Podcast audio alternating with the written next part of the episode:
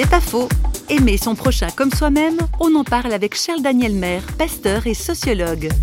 L'amour de soi, c'est l'amour de tout ce qui fait que l'on est ce que l'on est. Il y a son histoire, mais il y a aussi toute sa culture. Donc, lorsque j'aime telle musique, tel plat que je mange, lorsque j'aime une certaine manière d'entrer en relation avec mes voisins, mes amis, etc., tout cela fait partie de moi et je dois me dire que ce que j'aime là, il faut aussi que je le reporte. C'est un modèle, c'est une mesure qui me permet d'aimer mon prochain. Donc, quand j'entends cette parole, tu aimeras ton prochain comme toi-même, je l'entends pas seulement au niveau de cette relation interpersonnelle avec les gens de ma famille ou de mes proches, mais aussi des lointains, des gens que je vais rencontrer dans d'autres cultures qui vivent autrement. Je dois apprendre à aimer ce qu'ils aiment, à savoir pourquoi ils l'aiment. Voilà, ça me donne un défi, en quelque sorte, ça me propose un défi.